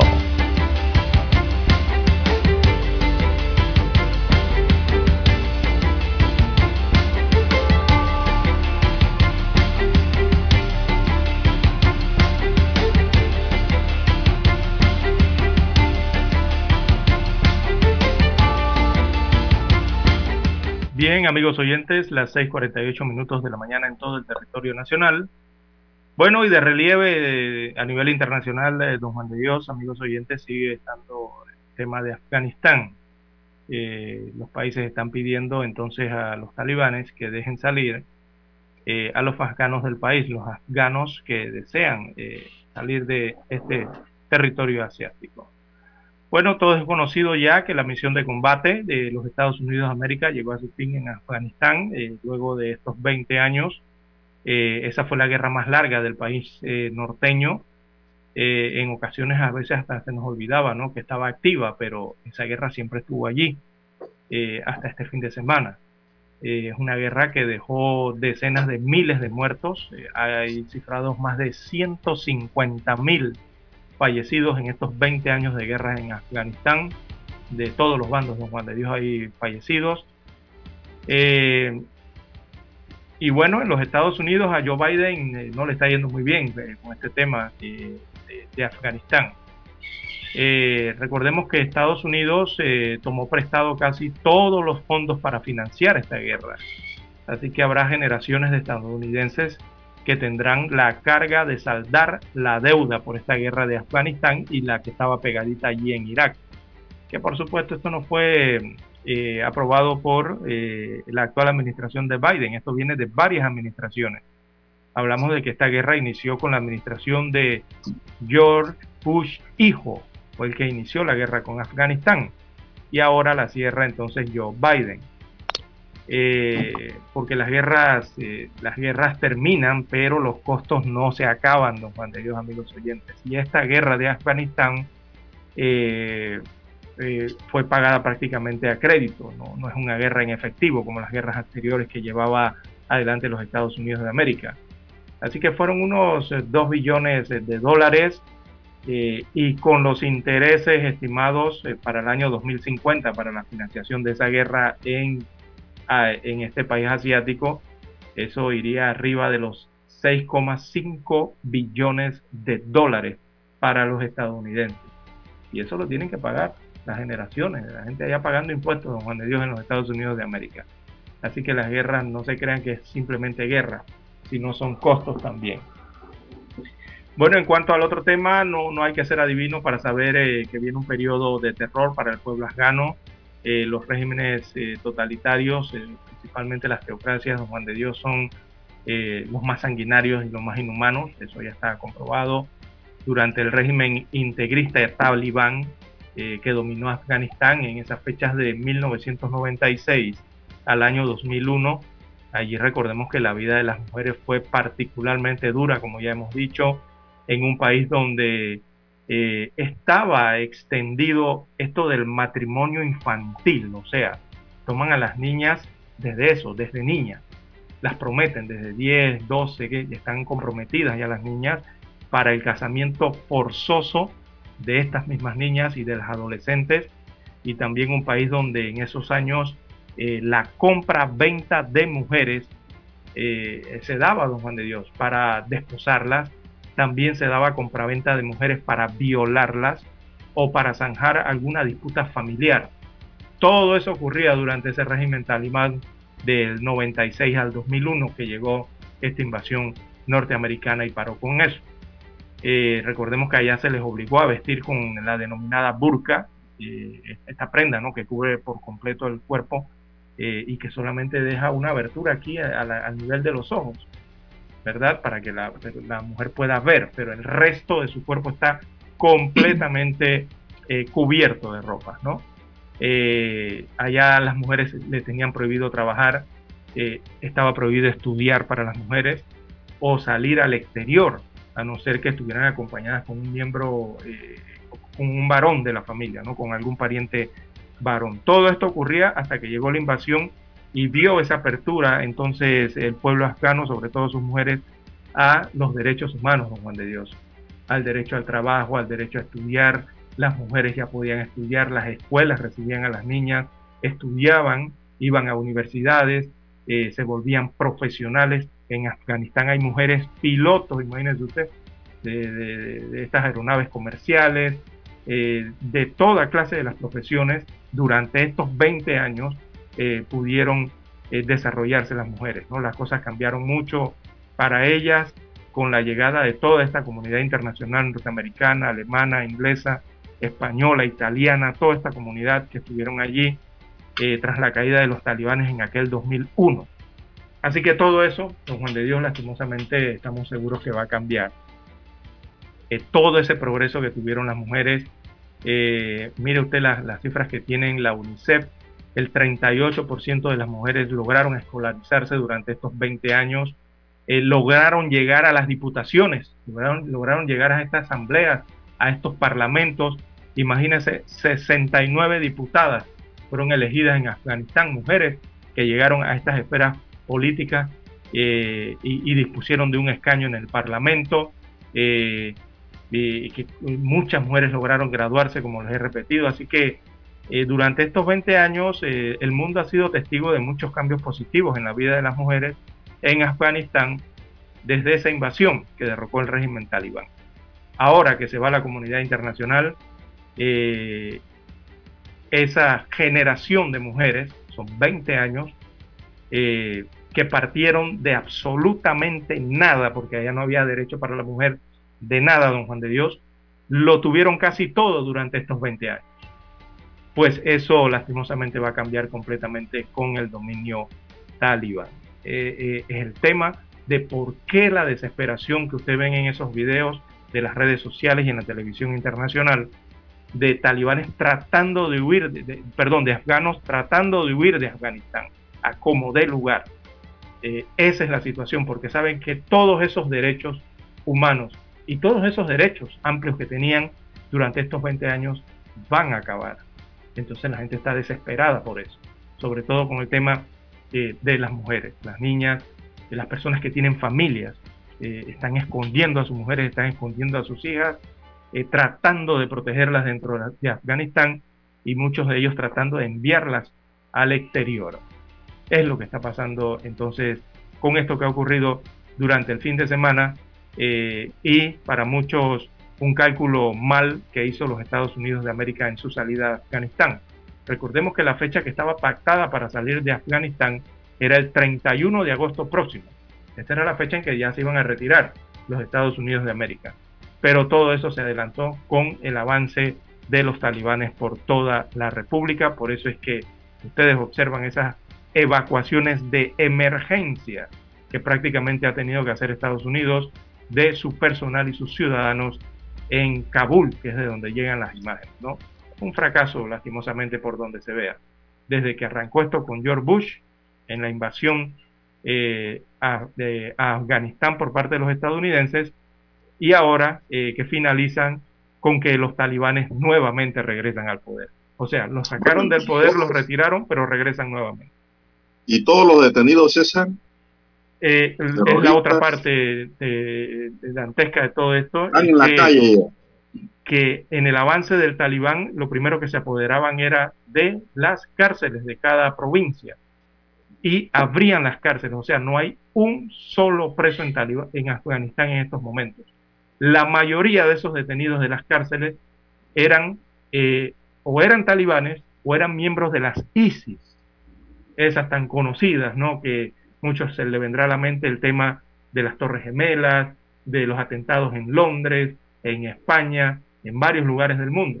Bueno, e, eran de esas células los que estaban detenidos allí en Afganistán. Y ahora todos han quedado libres, don Juan de Dios es la otra situación que preocupa de seguridad dentro de Afganistán y dentro de la región. Así que, bueno, todos los países tratan de tratan, Lara, de establecer ahí cierto control y que los talibanes respeten por lo menos la vida de mucha gente. Así es. Es que es una China ha declarado, que ocurre allí. China ha declarado hoy que desea mantener relaciones amistosas con los talibanes después de que los insurgentes se hicieran con el control de Kabul. La portavoz del Ministerio de Exteriores chino Hua Chunying ha declarado en Pekín respeta el derecho del pueblo afgano para decidir su futuro. El país se repatrió a principios de julio a 210 de los ciudadanos que estaban en Afganistán y ha pedido a las autoridades afganas que garanticen la seguridad de los que siguen allí. La embajada de China en Kabul sigue funcionando con normalidad, según ha informado Hua. China ha clasificado la retirada de Estados Unidos de Afganistán como irresponsable y ante el riesgo del caos en el país inició sus conversaciones con los talibanes en septiembre de 2019 Así es, y la última reunión fue a finales de julio. El gigante asiático comparte más de 70 kilómetros de frontera con Afganistán, 60 de ellos en la región noroccidental de Xinjiang, zona mayoritariamente ulgur, donde en las últimas décadas se han registrado diversos ataques, incluidos atentados terroristas. Así es, China, China recalcó que que Estados Unidos debería asumir la responsabilidad del caos actual en Afganistán. Y China se los dijo a los norteamericanos debido a, su apresurada retirada del país, que está ahí en el centro asiático, ¿no? Y se los recalcó durante todo este fin de semana, que, ellos tenían una responsabilidad ineludible por la situación que estaba ocurriendo actualmente en este país y que e incluso señalaban que merecían la condena de la comunidad internacional. Esto ya al nivel de la guerra, esa geopolítica que tienen entre ambos países. Pero bueno, eh, eh, el que estaba a cargo prácticamente de, esta comunidad internacional principalmente era Estados Unidos de América, la principal presencia que había allí. Y, bueno, vamos a hacer una pausa. Don Dani. Sí, adelante. Esta es la hora. 7 AM 7 horas. Omega Estéreo, 40 años con usted en todo momento. El satélite indica que es momento de nuestra conexión. Desde Washington, vía satélite. Y para Omega Estéreo de Panamá, buenos días, América. Buenos días, América. Vía satélite. Desde Washington.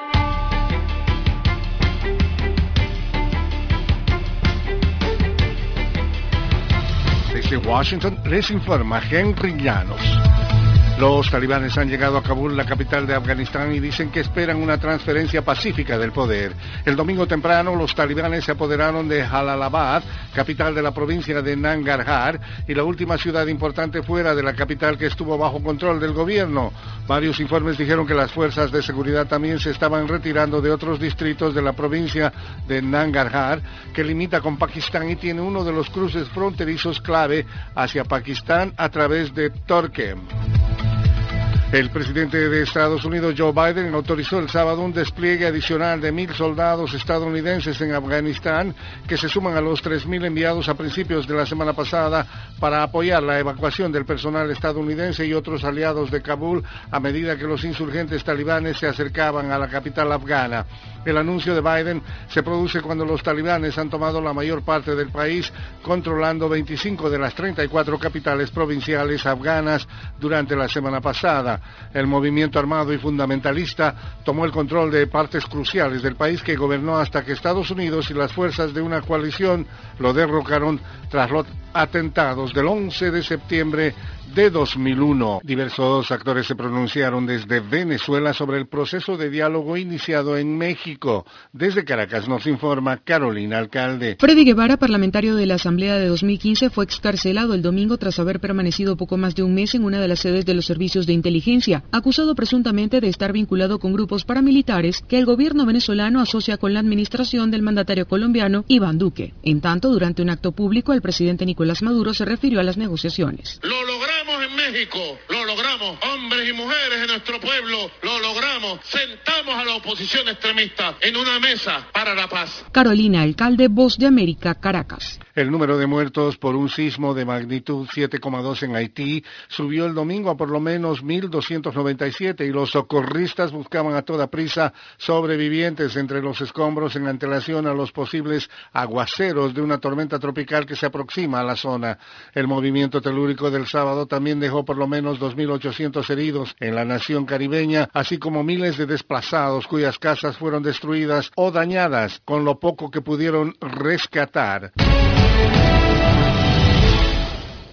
Facebook anunció la incorporación de una opción para cifrar las llamadas de audio y video en Messenger, en medio del debate sobre la frontera entre el derecho a la privacidad y los imperativos de seguridad pública relacionados en particular con la pedofilia. Los usuarios de la mensajería del gigante de las redes sociales ahora podrán elegir el cifrado de extremo a extremo, de un dispositivo a otro, de sus intercambios telefónicos. Esto significa que nadie, ni siquiera Facebook, puede ver o escuchar lo que se está enviando o diciendo, informó el grupo con sede en California en un comunicado, destaca AFP.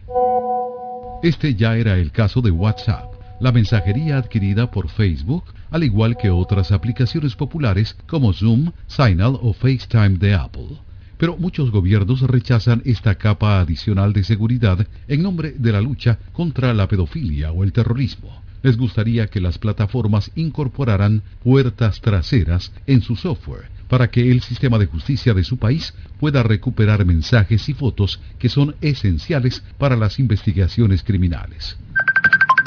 Apple acaba de hacer concesiones en esta dirección, para sorpresa de todos en el sector tecnológico, porque el fabricante del iPhone se ha formado una reputación de parangón de respeto a la privacidad. Tony Cano, Voz de América, Washington. Desde Washington vía satélite y para Omega Estéreo de Panamá hemos presentado Buenos Días América. Buenos días América, vía satélite desde Washington. La mejor franja informativa matutina está en los 107.3 FM de Omega Estéreo. 5.30 AM. Noticiero Omega Estéreo. Presenta los hechos nacionales e internacionales más relevantes del día. 7.30 AM. Infoanálisis. Con entrevistas y análisis con los personajes que son noticia. De 8 y 30 a 9 y 30 de la mañana. Sin rodeos. Con Álvaro Alvarado. De lunes a viernes por Omega Estéreo.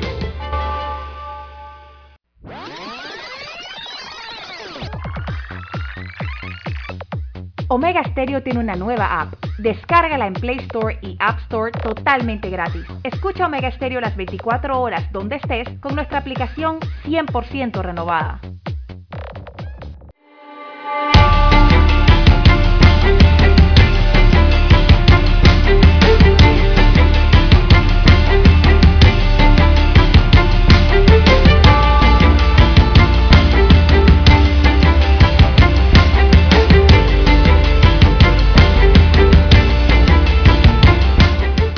Amigos y amigas, continuamos con más noticias, más comentarios, más análisis y en esta oportunidad ahora tenemos una entrevista con el señor Jaime Saavedra. Él es miembro del sindicato del Canal de Panamá y del Caribe en el cargo de vicepresidente de dicho gremio. Eh, nos hablaba de que hay negociaciones colectivas, hay situaciones que pues tienen al sindicato en estado de alerta porque inclusive han tenido una serie de acciones, eh, protestas, por ejemplo, pacíficas, que tratan pues de llamar la atención de la administración sobre algunos temas específicos. Jaime, bienvenido a los micrófonos de Omega Estéreo. Sí, muy eh, buenos días. Saber, sí, buenos días. Quisiéramos saber esto, porque el tiempo apremia, eh, cómo está la situación de las negociaciones que adelantan ahora mismo la administración con el sindicato y otros gremios. Sí, Mire, específicamente nosotros representamos al 80%, 80-85% de la clase trabajadora del Canal de Panamá. Y nuestra negociación colectiva tiene dos años de estar eh, desarrollándose. No alcanzamos eh, acuerdos importantes en esa convención y sobre todo el tema de eh, beneficios económicos fue un tema que se ha mantenido eh, en, en, extensión. Lo demás, aspiraciones laborales, eh, no hubo manera de que pudiéramos llegar a acuerdo con la administración. Nos ha pasado dos años de una convención que de acuerdo a las normas va a seguir vigente la anterior. Estamos nosotros ahorita mismo eh, funcionando nuestra relación laboral con una convención que tiene dos años de vigencia expirada. Así que eh, nosotros hemos tenido que tomar esas acciones, probablemente se ha visto, se ha escuchado por cualquier medio de comunicación que los trabajadores del canal están haciendo protestas, eh, tal vez de forma que nunca se había visto, y responde a eso, no solo las convenciones colectivas, sino muchas otras condiciones en el canal que han cambiado a partir del 2000 para acá, pero sobre todo en estos últimos años. Así que ya nosotros nos hemos visto en la obligación de salir a las calles. Nosotros no tenemos derecho a huelga, no tenemos una forma de protestar de, de esa manera, pero por lo menos lo hacemos lo que está en nuestras manos, pacíficamente, como todo panameño, hacer sentir y hacer conocer a la comunidad entera, nacional e internacional, que las cosas no están bien en cuanto a relaciones laborales en el canal. Lo demás puede estar funcionando, el negocio, el trabajo, pero no en las relaciones laborales. Esto indica entonces, don Jaime, de que los empleados del canal están trabajando a todo vapor, pero las condiciones que esperan tener no son las más adecuadas en estos momentos. Correcto. Si usted vio el, el tema mundial de la pandemia, las suspensiones laborales, los cierres de empresas que se han dado a nivel mundial, Panamá no escapa, el canal de Panamá no dejó de funcionar un solo minuto. Estuvieron pasando barcos desde que se declaró el estado de emergencia, eh, todas las restricciones, el canal de Panamá no ha parado un minuto y eso quién lo hace, los trabajadores de campo, los trabajadores que están en los barcos día y noche, en la madrugada, bajo sol, lluvia, los operadores de, de las locomotoras, los boteros, los lancheros, todos los trabajadores que tienen que estar en operaciones no pararon. Un aproximado de 3.000 trabajadores y sobre todo la mayoría representamos nosotros, nuestra unidad negociadora, a esos trabajadores y hubieron una que otra compensación, pero no como nosotros esperamos. El, canal generó, el, canal se vio afectado porque los barcos disminuyeron, pero no porque el trabajo disminuyó. Hubieron muchos compañeros contagiados, hasta ahora van 21 muertos a causa de COVID, de trabajadores mayormente de operaciones, son los trabajadores que no pueden hacer teletrabajo. Muchos trabajadores los administrativos, la mayoría estaban en teletrabajo, el resto de los trabajadores estaban de vacaciones, utilizando tiempo de ellos, pagando sus vacaciones. Y esa es nuestra inconformidad. Realmente tenemos una administración que se ha beneficiado, que está tercerizando servicios, que está limitando las eh, posiciones, las oportunidades de trabajo para todos los panameños. Entonces tenemos realmente, eh, podemos llamarlo así, una crisis en cuanto a la administración del Canal de Panamá, que no ha sido de la forma acostumbrada antes del 2000 y póngase que 15 años atrás. Hemos ido en, en desmejoras. El aumento de salario es uno de los puntos clave para la negociación para el sindicato. Eh, bueno, lo, los ajustes de salario ha sido una conquista, por decirlo así, eh, nosotros teníamos ajustes de salario antes del 2000, lo que trabajamos desde antes del 2000 era algo automático por parte del gobierno de Estados Unidos por costo de vida. Eso se eliminó. La primera directriz que hizo el administrador panameño fue cancelar los ajustes de salario. Entonces, por siete años, los siete primeros años nosotros no tuvimos ajustes de salario hasta que una eh, jurisdicción que opera dentro del Canal de Panamá ordenó a la administración negociarlo. Antes no era negociado, antes era automático por costo de vida. Al negociarse, entonces eh, tuvimos ese derecho. Pero hasta el 2016 eh, fueron ajustes eh, que se dieron en negociación. Esta última negociación, pues no hubo acuerdo, lo hizo el administrador del Canal de Panamá hace dos semanas por costo de vida. no es que sea el punto más importante de nuestra negociación, es uno de los puntos, como en todo en toda negociación colectiva. Hay otras condiciones laborales que también teníamos aspiraciones, la administración también tenía sus aspiraciones, pero eh, como le dije, nuestra forma de negociar es muy distinta a los sindicatos del resto del país. Nosotros estamos muy limitados. No queremos llamar, a, no queremos parar el canal de Panamá, no queremos llamar a huelga, pero solo para ilustrar que nosotros no tenemos ese derecho y cualquier empresa donde sus trabajadores no tengan una forma efectiva de protesta, va a actuar como actúa actualmente la administración del canal de Panamá. ¿Cuántos sindicatos eh, operan en el canal? ¿O hay uno principal? ¿Cuál es el funcionamiento? ¿Cómo trabajan ustedes? Sí, son actualmente 11 sindicatos, 11 sindicatos reconocidos. En el régimen laboral especial, 11 sindicatos, pero son 6 unidades negociadoras. Esto, esto como, como todo, eh, el régimen laboral especial es distinto. Acá operan 6, seis grupos, por, por llamarlo de esa forma, distintos. Esos seis grupos están representados por uno o más sindicatos. Entonces nos dividimos en seis grupos, seis grupos de trabajadores y cada uno de ellos tiene derecho a negociar una convención colectiva. Es decir, son seis convenciones. Exactamente. Vigente, existen seis convenciones en, en la Autoridad del Canal de Panamá.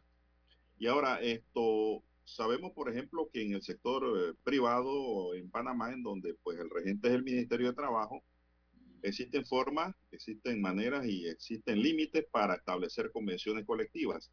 En la ACP, por su régimen eh, autónomo, ¿cómo funciona esto? ¿Quién puede obligar a que llegue a un acuerdo o esto puede quedar en un limbo? ¿Cómo funciona el sistema?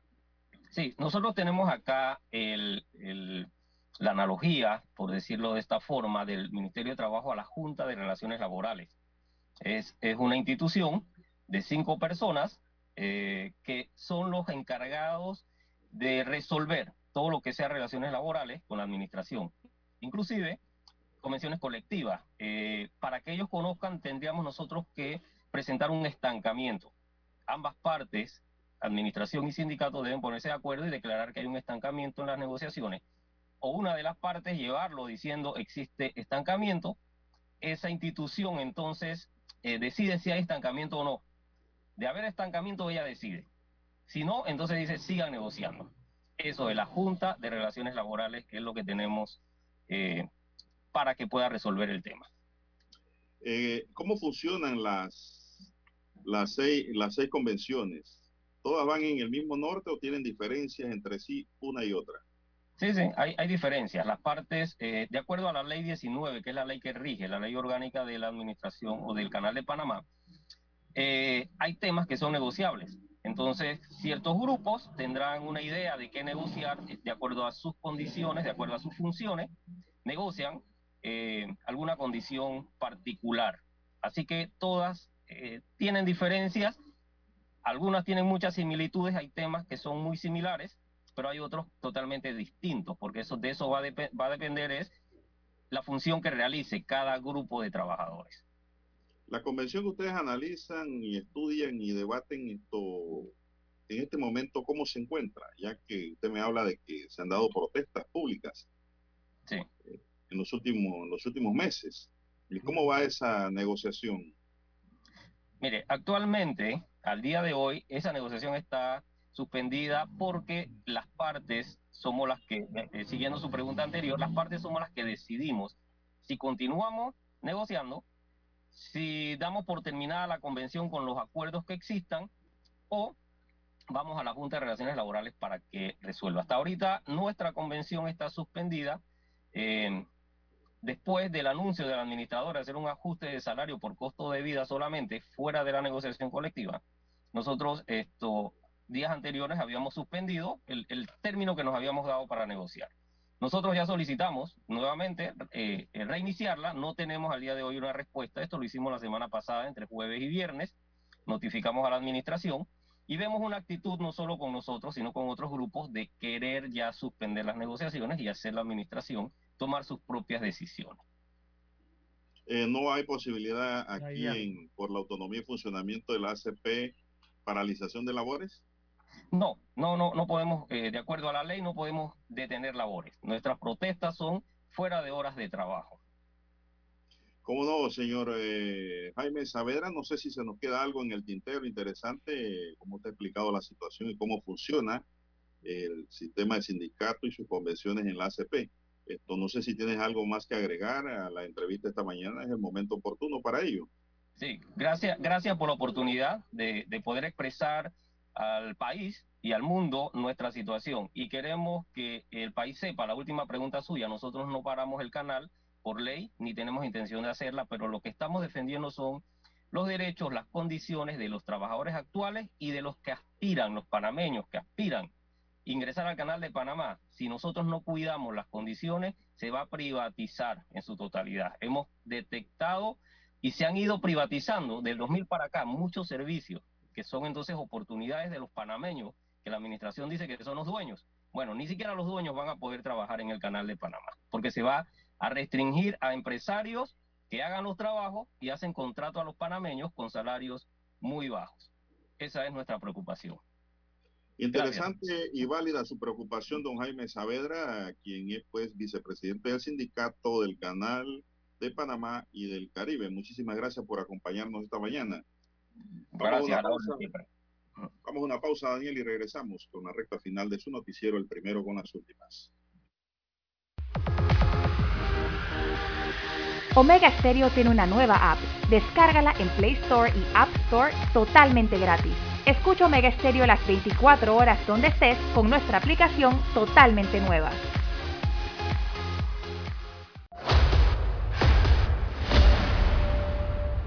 Desde los estudios de Omega Estéreo, establecemos contacto vía satélite con la voz de América. Desde Washington, presentamos el reportaje internacional.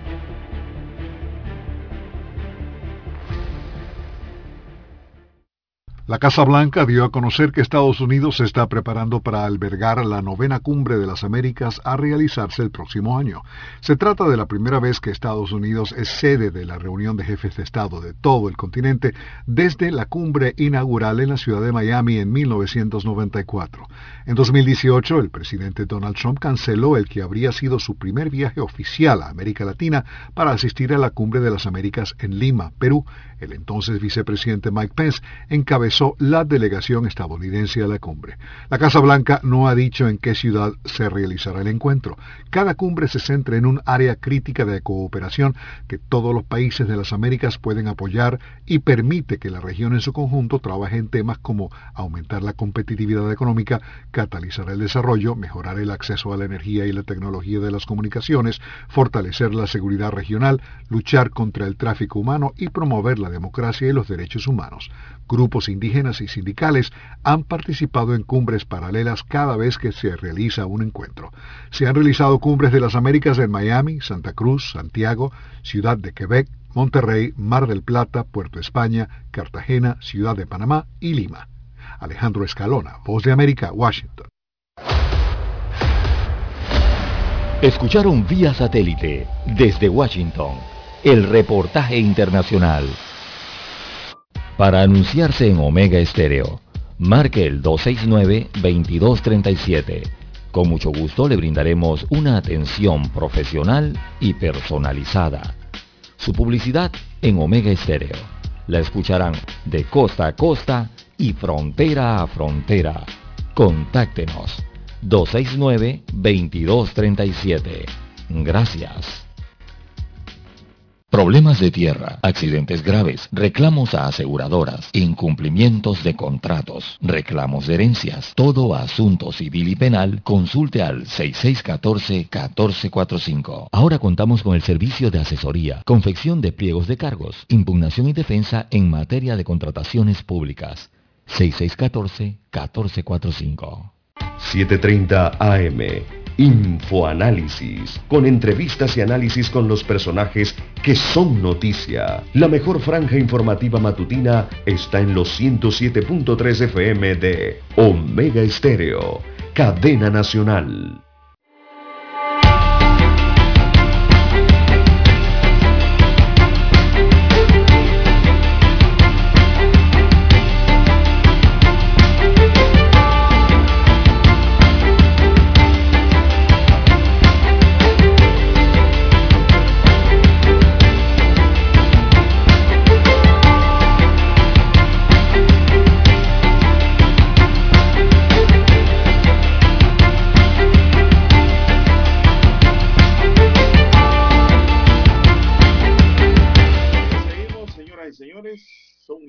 7.22 minutos, ya estamos en la recta final de su noticiero, el primero con las últimas.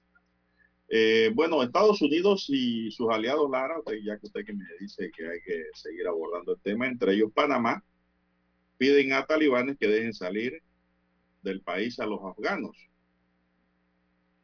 Estados Unidos encabezó este domingo una demanda de más de 65 naciones, entre ellas Panamá, a que los talibanes para que dejen salir a los afganos de su país y los responsabilizó de posibles abusos. Estados Unidos se une a la comunidad internacional al afirmar que los afganos y los ciudadanos extranjeros que desean partir deben ser autorizados a hacerlo, dijo el secretario de Estado Anthony Blinken mientras el Departamento de Estado divulgaba un comunicado firmado por sus cercanos aliados. Aquellos en posición de poder y autoridad en Afganistán tienen la responsabilidad y la obligación de rendir cuentas por la protección de la vida humana, dice el comunicado conjunto.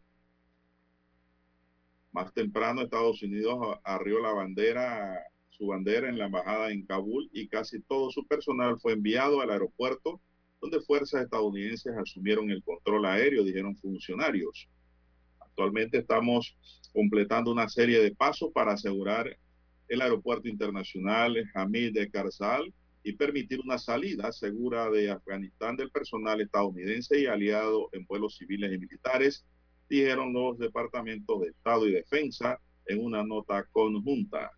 La bandera estadounidense ha sido arriada desde el recinto de la Embajada de Estados Unidos y ahora está ubicada de forma segura con el personal de la embajada, dijo el portavoz. Washington envió 6.000 soldados armados de la mejor manera al aeropuerto para sacar al personal de la embajada, así como afganos que ayudan a Estados Unidos como intérprete o en otras funciones de apoyo y ahora temen las represalias. La misión militar estará enfocada únicamente en facilitar estos esfuerzos y asumir el control del tráfico aéreo, dijo el comunicado conjunto, no más allá del aeropuerto. Así que la situación, eh, don César, está caótica allá. Yo me imagino que los filtros norteamericanos también tienen que estar trabajando fuerte para evitar que le infiltren talibanes diciendo que son, Clara, que son afganos que quieren huir mientras se mantenga el éxodo en el aeropuerto de Kabul. Eh, es difícil, es difícil la situación que se está dando allí. Así, es. La otra pregunta que hago, ¿cómo todo el afgano que quiere huir, dijo Estados Unidos, puede irse? ¿Cómo se reparte en el mundo? ¿Le tocará algo a Panamá? afganos que sean perseguidos políticos? Sí, porque son perseguidos políticos. muchos han huido hacia las naciones vecinas, eh, Kazajistán, eh, Uzbekistán, eh, a Irán algunos pocos, eh, muchos han tomado el destino hacia India, el otro país que está más cerca, Afganistán, que los están recibiendo, y así muchas otras nacionalidades, ¿no? a muchos otros países donde están yendo los afganos en este momento, los que logran salir de este país asiático. bueno, acá me llegan los videos internacionales, don Juan de Dios, y increíble, ¿no? este tema de observar a los talibanes ahora con el equipo eh, que le entregaron toda esta, esta comunidad internacional al país de Afganistán. Me refiero a los helicópteros, estos norteamericanos, eh, Chinook, Black Hawk, ahora los manejan, ¿ves? En unos videos aquí. Eh, los talibanes andan en Humvees, en estos Homer del ejército, hasta aviones drones no tripulados muestran que tienen en sus manos o sea, todo el equipo que tenía el, el, gobierno eh, de Afganistán, todo ese equipo que le fue donado, eh, ahora está en manos de los talibanes. Pero ese, es otro gobierno afgano. Bueno, sí. Eh, es el patrimonio del Estado. Exacto, tienen que tomar tienen que tomar eso, ¿no? Pero bueno, es equipo muy especializado, ¿no? Así que bueno, nadie sabe para quién trabaja, dice el dicho, ¿no? Así es, don Juan, don Juan de Dios. Así que, pues, lamentablemente la situación allá es un caos. Tranques por todos lados en la calle, la gente tratando de llegar a los aeropuertos, al aeropuerto de Kabul y es difícil todo. Sí, es que con esta retirada, con esta retirada de la comunidad internacional comandada por la OTAN y por los Estados Unidos de América, eh, inmediatamente allí esos más de 30, 35 millones de habitantes que tiene Afganistán